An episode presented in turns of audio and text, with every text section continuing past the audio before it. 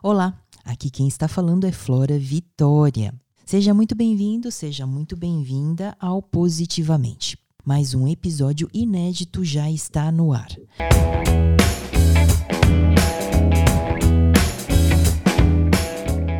No primeiro bloco do programa, quero falar com você sobre algo que várias pessoas têm dificuldade: conseguir dizer não. Para muita gente, falar não pode ser muito difícil. Por isso, daqui a pouco você vai aprender um plano com três etapas para conseguir chegar lá. O Positivamente de hoje ainda tem outros assuntos interessantíssimos. Eu vou falar um pouco da habilidade de comunicação, trazer uma pesquisa que trata da solidariedade dos brasileiros e, no final, compartilhar as minhas dicas culturais. Lembrando que as humanidades, as artes, a música, a cultura de uma forma geral promovem o bem-estar e por isso que eu sempre trago alguma dica especial para você no final do programa. E aí, ficou curioso, ficou curiosa para descobrir? Então é só continuar ligado por aqui.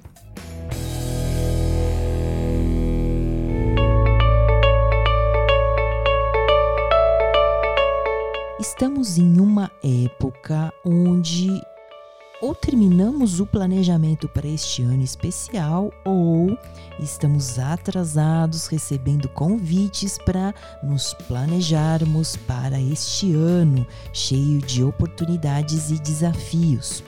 E por mais que a gente deseje fazer todas as coisas, nem sempre isso é possível. Ou então, simplesmente a gente não quer. Às vezes até a gente cai no engano de encarar tudo o que aparece no meio do caminho. E aí, o que acontece quando topamos tudo? Precisamos ficar acordados até tarde ou nos sobrecarregar para dar conta, daí o cansaço só aumenta. Também deixamos de fazer exercícios ou algo que é essencial para o nosso próprio bem-estar, pois estamos realizando outras tarefas que não são nossas ou pior ainda, que nem precisávamos fazer. Eu sei que falar não pode ser muito difícil. É preciso prática para dizer isso de uma forma que não ofenda as pessoas. Dizer um bom não, portanto, requer algumas habilidades. Por isso, eu vou compartilhar um plano bem simples de ser colocado em ação em apenas três etapas. Que tal aprender aqui junto comigo? Vamos lá! Descomplique. Etapa 1. Prepare-se para dizer não. É muito fácil falar não a um convite quando nós temos uma razão concreta para fazê-lo. Ou seja, uma forma de justificar a recusa além da vaga noção de que devemos evitar o compromisso em questão. Isso significa que precisamos criar a razão para dizer não.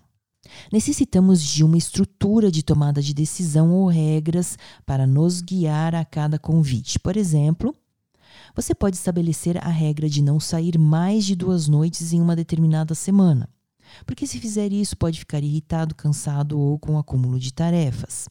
Daí, se alguém perguntar sobre uma terceira noite uma semana, por exemplo, você terá uma estrutura necessária para dizer que não está disponível. Mas, claro, antes de tudo, sempre agradeça pelo convite. Além de estabelecer regras para si, você também pode bloquear tempo na sua agenda para coisas de que gosta. Por exemplo, escrever pela manhã quando é mais produtivo ou fazer caminhadas à tarde quando precisa dar uma pausa para relaxar. Isso significa que muito espaço da sua agenda já estará preenchido com o que te faz verdadeiramente bem. Separar espaço para as coisas que precisa fazer deixará você totalmente ciente de quando não tem tempo. Essas duas primeiras dicas já torna muito mais fácil dar um não consciente. Porém, essa etapa não termina aqui. Se você está disponível para fazer algo, não diga sim antes de fazer algumas perguntas super importantes. Eu quero fazer isso ou sinto que deveria por algum outro motivo?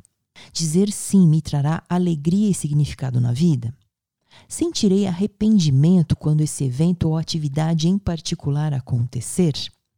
Resumidamente, questione-se antes de aceitar algum convite. É mais fundamental aprender a notar quando está feliz por ter dito sim. Dessa forma, você conseguirá ter mais autoconsciência do que realmente vale a pena ocupar o seu dia. Agora vamos à etapa 2. Diga não.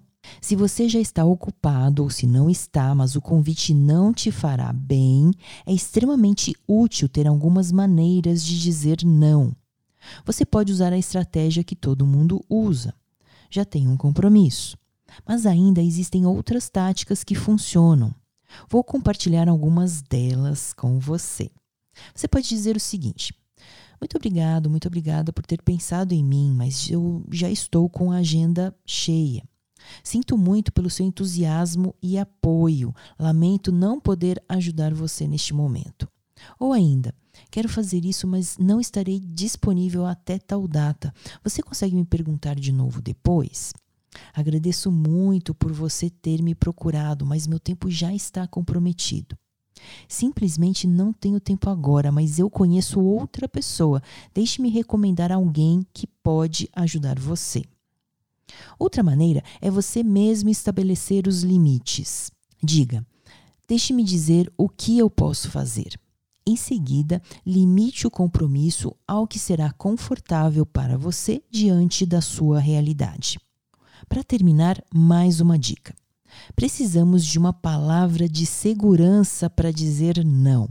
Você pode contar o quanto está cansado, essa é uma maneira eficaz de informar as pessoas que não podemos ou não faremos o que elas estão solicitando, mas que isso não é pessoal.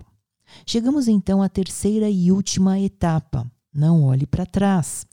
Depois de recusar um convite, concentre-se no bem que virá após dizer um não necessário. Nada de arrependimentos ou sentimentos de culpa. Pense que você estará mais descansada porque não foi a uma reunião que não estava mesmo a fim de ir. Ou que ter falado não a uma coisa liberou tempo para outra atividade mais alegre, mais produtiva, mais importante. Seja lá qual for o caso, foque no resultado positivo. É disso que eu estou falando. Permita-se realmente aproveitar o momento presente da melhor maneira possível. E aí, qual é a sua forma de dizer não? Compartilhe aqui nas minhas redes sociais e conte se esses ensinamentos que eu trouxe foram úteis para você. Energize-se. Sabia que a comunicação foi a competência mais requisitada em oportunidades de emprego postadas nos meses de junho e julho do ano de 2020? Isso é o que mostrou uma pesquisa global realizada pela rede social profissional LinkedIn. Todos nós sabemos que a comunicação é uma das habilidades mais importantes que uma pessoa pode desenvolver. Afinal, ela é exercitada constantemente no dia a dia. Já que eu comecei o programa explicando a importância de dizer não, essa também é uma das principais lições para quem quer aprender a se comunicar melhor. Em entrevista ao portal Today dos Estados Unidos, a consultora e executive coach Cherria Jackson listou algumas atitudes que podem ajudar neste caminho. Segundo ela, a primeira dica é dizer não quando necessário. Falar não pode ser difícil, principalmente quando você não quer magoar a outra pessoa. Mas, de acordo com Jackson, é importante ter em mente que o tempo é um ativo valioso. A cada vez que você diz sim para algo que lhe pedem, está dizendo não a outras coisas.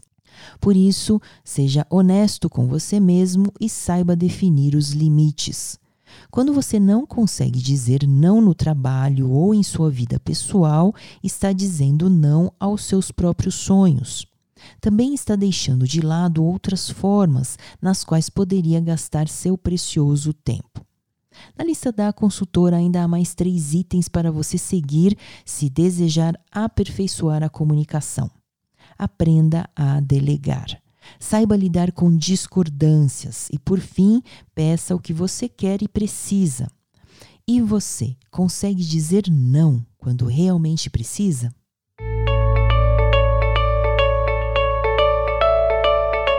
Tendo vontade, existe bondade. Ficou muito evidente que os atos de bondade aumentaram bastante durante a pandemia.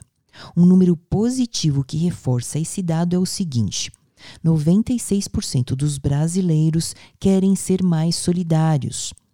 Isso é o que diz uma pesquisa do Datafolha realizada com 1.500 pessoas de todas as regiões do país.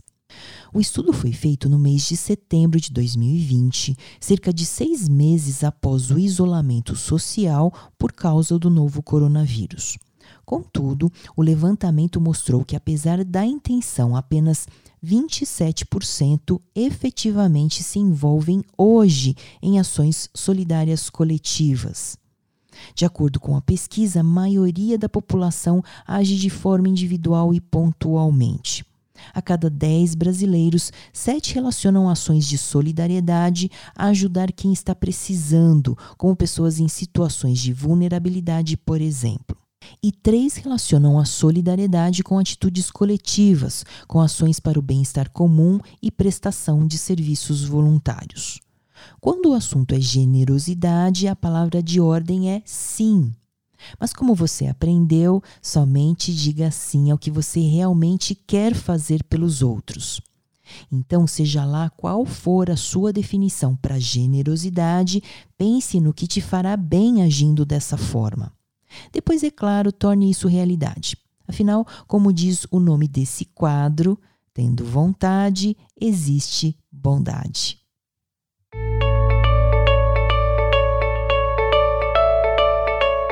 alimentando a mente.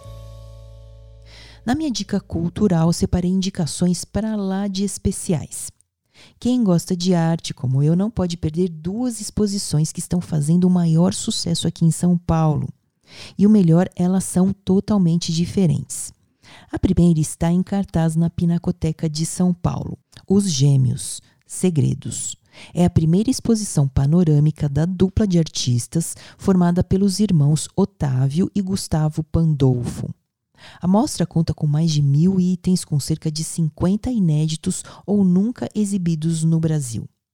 Os gêmeos, como são conhecidos, são referências no grafite mundial. Para se ter uma ideia, os trabalhos da dupla estão presentes em diferentes cidades dos Estados Unidos, Inglaterra, Alemanha e Grécia. Já a segunda exposição chama-se Egito Antigo, do cotidiano à eternidade. Em cartaz no Centro Cultural Banco do Brasil, você pode ver esculturas, sarcófagos e até uma múmia humana. Um verdadeiro mergulho profundo na história. Todas as peças vieram diretamente do Museu Egípcio de Turim, na Itália. Para ver as duas atrações é preciso agendar a data e o horário com antecedência. Recomendo que você procure mais informações nos sites da Pinacoteca e do Centro Cultural Banco do Brasil. Vale muito a pena voltar a visitar galerias de arte, mas sempre protegendo você e o próximo com o uso de máscara e respeitando as regras de distanciamento social.